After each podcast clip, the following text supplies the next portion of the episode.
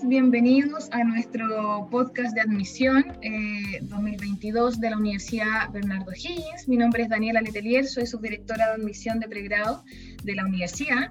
El día de hoy nos convoca el segundo podcast de la Escuela de Química y Farmacia.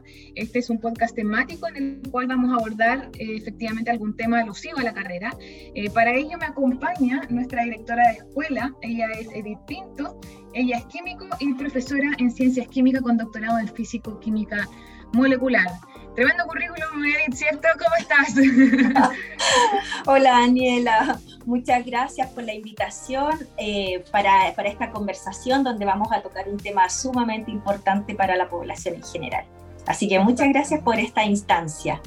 Súper, muchas gracias a ti por darte el tiempo en darnos estos minutitos eh, para poder abordar esta temática que está siendo eh, cada vez más importante.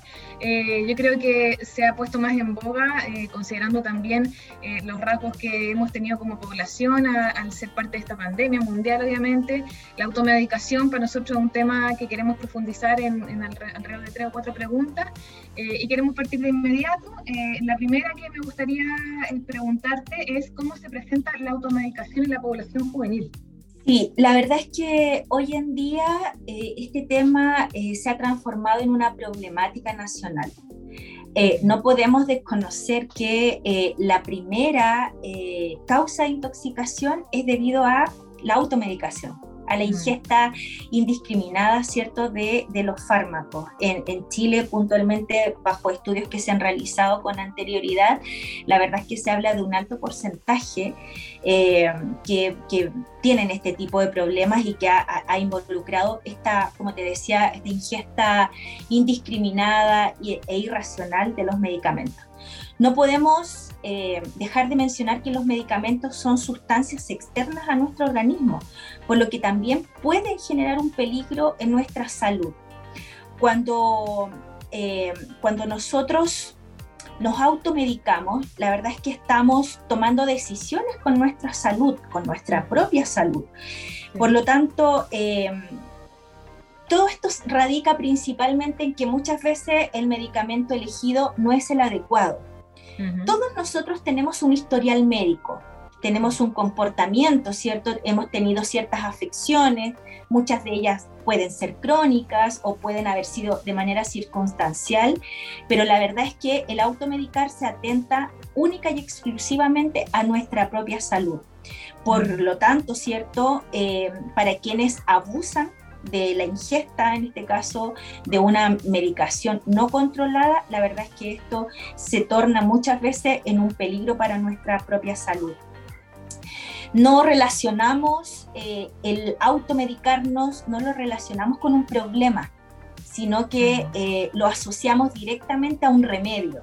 ¿cierto? A una solución frente a una dolencia, frente a una afección. Y la verdad es que eh, existen muchas otras alternativas Mm, que, pueden ayudarnos mucho más quizás que una, pastilla.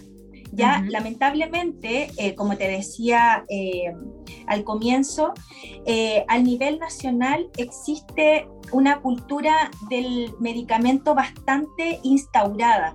Creemos que todo se soluciona con una pastilla. Y la verdad es que no siempre es así. por mencionarte algo, muchas veces un simple dolor de cabeza es es, ocurre simplemente porque nos falta agua en nuestro organismo. Eh, entonces, no todo tenemos que sacarnos esa, ese pensamiento, que todo se soluciona con una pastilla. La verdad es que ese debería ser nuestro, nuestro último recurso.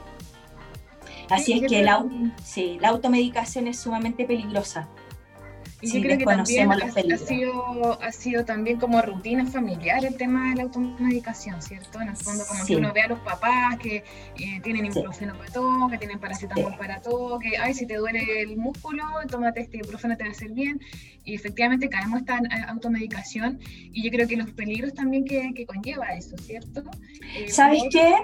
Sí, un poco para complementar lo que mencionas, existen grupos etarios.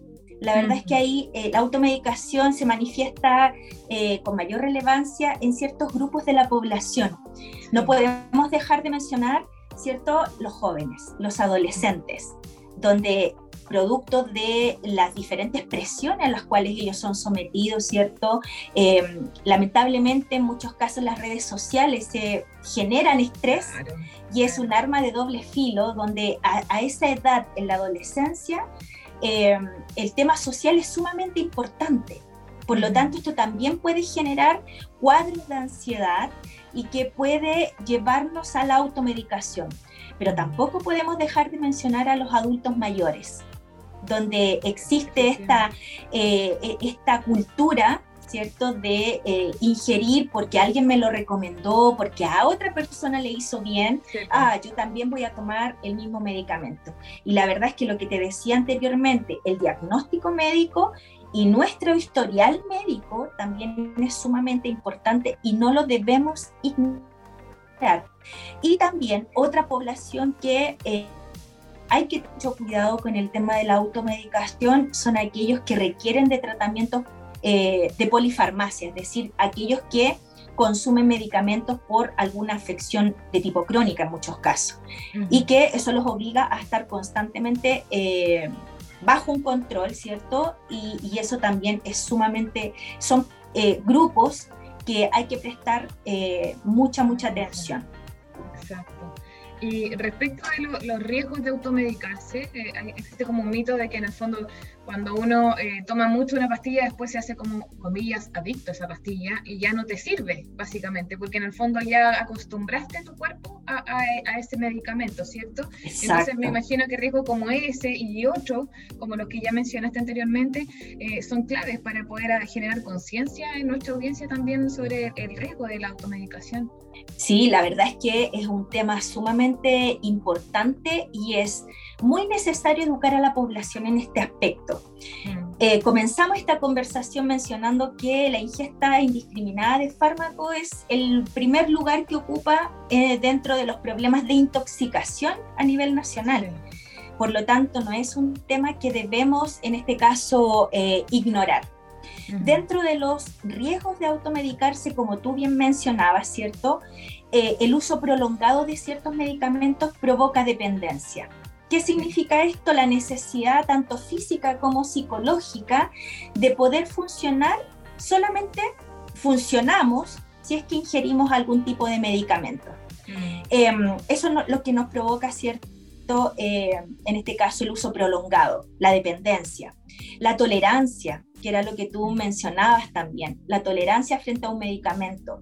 Mm. Cuando yo ingiero mucho tiempo, un tiempo prolongado, ¿qué es lo que eh, me hace inconsciente o conscientemente? Empiezo a aumentar la dosis.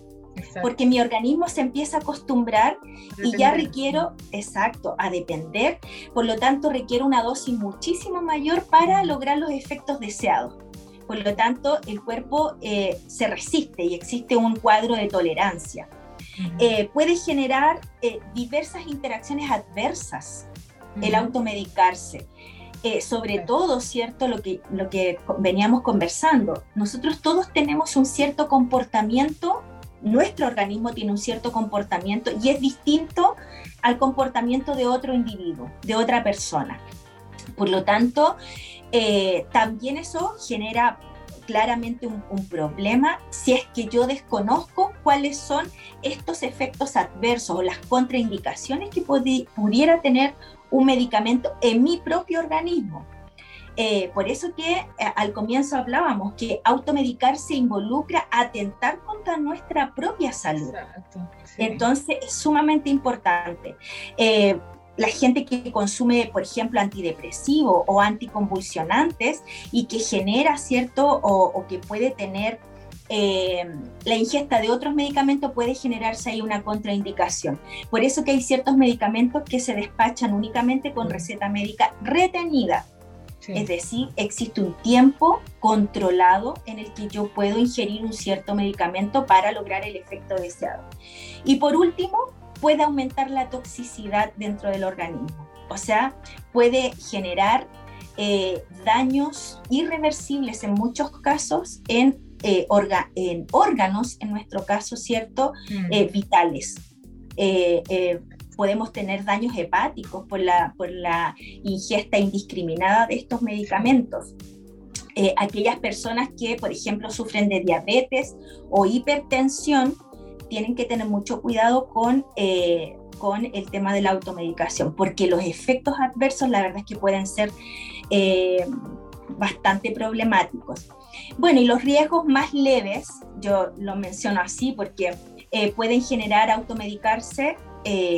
dentro de los riesgos que se mencionan puede ser la somnolencia excesiva, o la hipotensión, que esto significa la baja, ¿cierto?, la presión, en este caso arterial, y obviamente otros problemas que pueden verse relacionados por esta interacción farmacológica adversa. Así que es sumamente importante tener en cuenta que la automedicación no debe ser una práctica habitual dentro de la población. Debe ser todo controlado mediante un profesional del área, ¿cierto? Que va a considerar cuál es nuestra reacción frente a un medicamento porque tenemos un diagnóstico determinado, pero también, ¿cierto?, em, va a depender de nuestro historial médico. Así es que son aspectos sumamente importantes que no podemos ignorar. Perfecto, en el fondo ser conscientes de lo que estamos haciéndonos nosotros mismos, ¿cierto? Exacto, exactamente. Y lo, otro que, me surgió como, como consulta eh, dentro de la misma desarrollo de la, de la pregunta, eh, ¿Ahí existen entonces tratamientos para desintoxicarse? Me imagino que, alguien que ya eh, quizá no está escuchando y diga, chuta, yo soy de esas personas, me duele la cabeza todos los días y todos los días me tomo cefalmín y me estoy haciendo bolsa, por así decirlo, el estómago, ¿cierto? Entonces genera estos efectos adversos, pero me imagino que también existen tratamientos para desintoxicar tu cuerpo, ¿no? Sí, la verdad es que cuando esta intoxicación ya llega a un nivel dramático, la verdad es que lo primero es eh, acudir a la asistencia a la asistencia médica, es lo primero. Ellos usan y, tienen procedimientos y que están protocolizados, ¿cierto? Para realizar estas limpiezas, eh, por ejemplo, de estómago, donde se puede eh, eliminar este, este cuerpo ajeno o extraño frente a nuestro organismo. Pero hay cosas que son mucho más sencillas de realizar cuando ya asumimos esta conciencia de que la automedicación es peligrosa mm. porque estoy mm. atentando contra mi propia salud, lo primero es tomar cartas en el asunto, es revertir esa situación. Eh, y tenemos la capacidad, tenemos la inteligencia de poder darnos cuenta de lo que estamos haciendo es algo incorrecto y que estamos atentando contra nosotros mismos. Lo primero, creo yo, es, em, es desarrollar otras alternativas. ¿Cierto? Eh, lo que te mencionaba, muchas veces hay ciertas afecciones, ciertos dolores que solamente vienen a nuestro organismo porque no tomamos agua. La hidratación es algo sumamente importante para nuestro organismo. Recordemos que nosotros somos un alto porcentaje de agua, nosotros. Nuestros órganos vitales funcionan con agua. Por lo tanto, a veces un simple dolor en la espalda es porque nuestra columna está falta de agua. La hidratación es sumamente importante.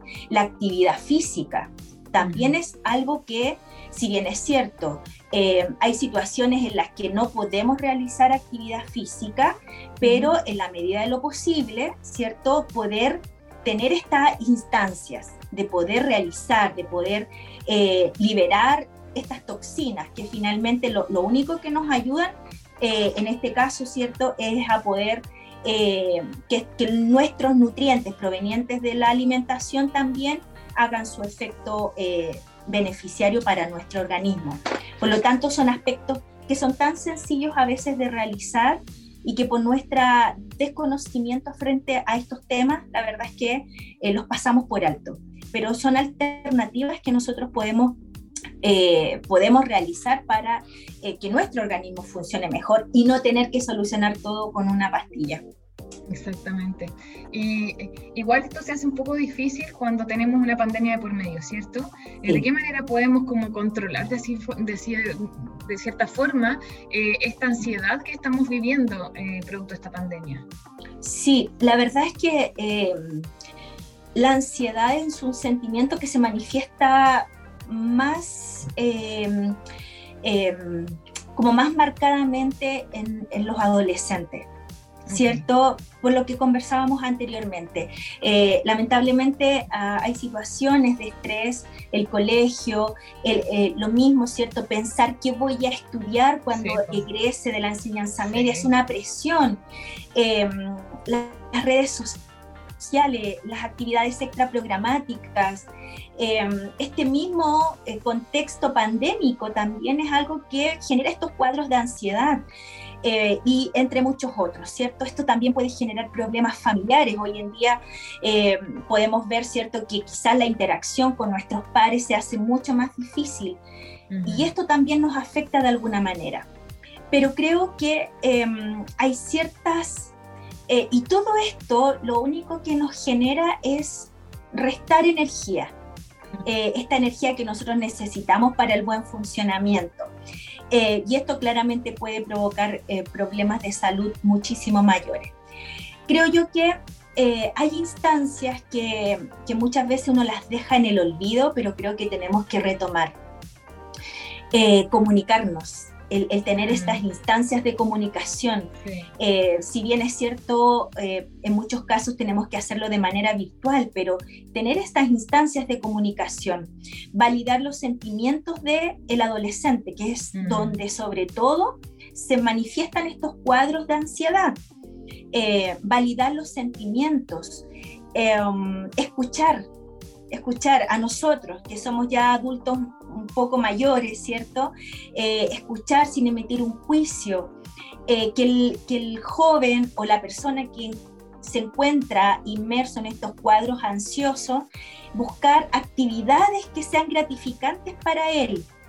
Eh, por ejemplo, a, mí en lo personal me encantan las manualidades, entonces trato de realizar eh, si bien es cierto, mi labor a veces no me lo permite, pero eh, en la medida que tengo un tiempo, hago un bordado, hago una manualidad, hago un trabajo en el patio de mi casa, eh, jardineo, porque son cosas que a mí me gusta hacer y que son instancias en que me permiten relajarme, en que me permiten desconectarme ¿cierto? De mi problema, de la situación o el contexto sanitario en el cual nos encontramos. Y son, son pequeños tips lo que les mencionaba, hoy día tenemos un, un, rango de hora en el que podemos realizar actividad física, aprovechar esas instancias también. La actividad física, eh, créeme que es sumamente importante porque nos ayuda desde, eh, bueno, de ahí el dicho, cuerpo sano, mente sana. Liberamos dopamina, serotonina, ¿cierto? Que son lo que nos hace estar energéticos, los que nos hace sentirnos felices lo que nos hace sentirnos bien con nosotros mismos. Eh, y la verdad es que son, eh, son instancias en que tenemos que, ojalá, poder aprovecharlas. Perfecto, Edith, súper claro y qué bueno que, que el foco eh, de esta respuesta fue también en los adolescentes, porque efectivamente son nuestra mayor audiencia hacia donde queremos trabajar en el fondo y a quienes queremos ayudar en esta transición que como tú bien dices puede generar ansiedad, puede generar en el fondo em, falta de, de no sé, puede de dormir bien, eh, cuando se están acercando a la prueba, en el fondo no, me alimento bien, entonces efectivamente, qué bueno que des todos estos tips que les pueden ayudar a estos chiquillos a que vayan preparándose también para esta transición que va a significarles pasar a la universidad. Y para ir cerrando, Edith, eh, queríamos preguntarte cuáles serían las recomendaciones entonces para un correcto uso de medicamentos. Sí, creo que de alguna forma lo hemos mencionado a lo largo de esta conversación. Eh, todos tenemos un historial médico, ¿cierto? Eh, que no hay que desconocer. Eh, y, sobre todo a la hora de, ingerir algún tipo de fármaco o de medicamento. Por lo tanto, bajo toda circunstancia debe ser controlado, revisado y administrado por un profesional del área. ¿ya? Eh, que el, o sea, el mensaje que queremos dejar es que el automedicarse puede generar un problema para nuestra salud, un problema que puede ser lamentablemente irreversible en muchos mm. casos. Por lo tanto, eh, bajo toda circunstancia debe ser prescrito por un profesional, nunca adquirirlos en el comercio informal. Recordemos que los medicamentos tienen una fecha de vencimiento. Eh, si los si los eh, adquirimos, ¿cierto?, en una feria, en un lugar en que es comercio informal, la verdad es que no conocemos su procedencia. Hay información que puede ser adulterada, por lo tanto eso también puede generar un problema. Y los medicamentos dependen absolutamente del diagnóstico y por supuesto del historial médico. Así es que bajo toda circunstancia, ¿cierto? Debe ser prescrito y administrado por un profesional farmacéutico o un profesional del área de la salud. Creo yo que ese es el mensaje potente que queremos dejar eh, con esta finalidad de poder entregar la información, de poder educar a la población, de que sea consciente ¿cierto? Que cada vez que yo ingiero una pastilla que no me ha recetado o prescrito un profesional, lamentablemente puedo estar atentando contra mi propia salud. Así que son recomendaciones. La verdad es que em, si, si, consumimos un medicamento por largos periodos, la verdad es que lo mencionábamos, podemos generar dependencia, nuestro organismo puede generar estos cuadros de tolerancia, es decir, que cada vez voy a tener que necesitar más y más dosis o ir aumentando la dosis para alcanzar los, eh, los efectos, por supuesto, deseados. Así es que eh, ese es el mensaje que creo yo que es sumamente importante que nuestros adolescentes, que nuestros adultos, ¿cierto? Nuestros adultos mayores también puedan conocer al respecto. Súper, eh, Edith, súper completo todo. Eh, nos ayudaste mucho a generar conciencia en la población y sobre todo en esta población que, que, es donde más, como tú bien lo dijiste anteriormente, es donde se agrupan en el fondo estos casos con mayor cantidad de ansiedad, porque los papás también exigen mucho de ellos, en el fondo tienen una transición importante en sus vidas, van a escoger una universidad y van a escoger eh, una carrera que los va a marcar de por vida, ¿cierto? Y ellos tienen que proyectarse en ello. Entonces, eh, agradecemos esto, esta oportunidad porque queremos a través de, esto, de estos podcasts generar conciencia y apoyar en temas que sean... Eh, interesantes también para nuestra audiencia. Así que muchas gracias por esta oportunidad, Edith. Eh, a todos los que nos están escuchando, recordarles que nos visiten en nuestro portal www.uo.cl admisión, conozcan las carreras, conozcan eh, las mallas curriculares y si tienen alguna duda nos escriban admisión.uo.cl. Estaremos ahí atentos a dilucidar cada una de sus consultas, de sus dudas y seguirnos como siempre en nuestras redes sociales, en Facebook, en Instagram y obviamente ahora en, en, Spotify a través de nuestros podcast temáticos y de las carreras. Muchas gracias Edith por esta oportunidad, que tengas una excelente semana y esperamos encontrarnos nuevamente en alguna actividad, ya sea a través de Zoom o a través de esta misma vía en el segundo semestre. Muchas gracias Daniela por la invitación. La verdad es que eh, es una temática que no es menor. Nosotros como escuela trabajamos activamente en concientizar, en educar a la población dentro de lo que involucran estas actividades de vinculación con el medio. Creo que ha sido una temática eh, sumamente tocada por nuestra escuela, eh, porque tenemos clara conciencia que existen malas prácticas, lamentablemente, en la población y que es necesario revertir. Eh, así es que mm, claramente sabemos, ¿cierto?, que la población hoy en día se encuentra sometida a un estrés, mm. producto de todo el contexto sanitario.